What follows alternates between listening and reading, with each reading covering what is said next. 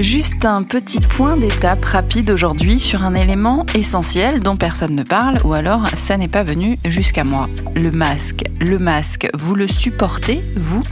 Moi, je ne peux pas. Je ne respire pas, ça obstrue mon champ de vision, ça me tire les oreilles, ça fait de la buée sur les lunettes et je ne vous parle pas du côté esthétique, comment vous dire Quand par éducation et par plaisir, t'as toujours quand même fait un peu gaffe à soigner ton look ou du moins à ressembler à quelque chose quand tu sors, bah c'est juste l'horreur. Cette fois, il va falloir s'asseoir dessus, sur ton look, Il va falloir aussi, soyons réalistes, s'asseoir sur le concept de séduction, incompatible les amis. Tu peux toujours mettre ta plus belle robe, tes talons et tes plus beaux bijoux. Une fois que tu as mis le masque en termes de pouvoir de séduction, c'est mort, tu redescends direct. Incompatible, je vous dis.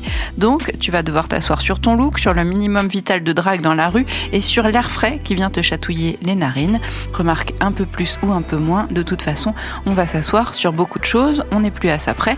On peut même dire qu'on s'est déjà bien assis sur plein de choses pendant ce donc bon, on n'est plus à ça près. Sauf que je le vis comme une atteinte à ma liberté de plus. Une atteinte à la liberté de mon corps, une atteinte à ma liberté de mouvement, une atteinte à ma liberté de respirer.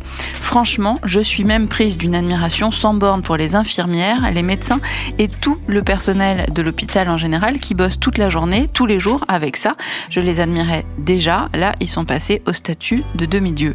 Est-ce qu'ils sont sérieux quand ils veulent que les enfants en portent? Remarquez bien que, à part se moucher dedans, je ne vois pas bien ce qu'ils vont en faire.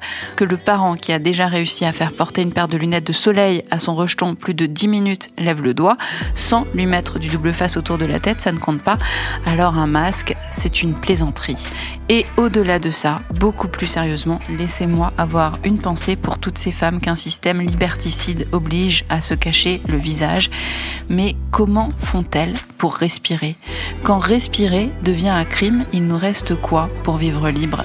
À vous, dont les regards se croiseront par-dessus les masques, je dis donc simplement bon courage et vivement que ça se termine, ou plutôt pourvu. Que ça se termine.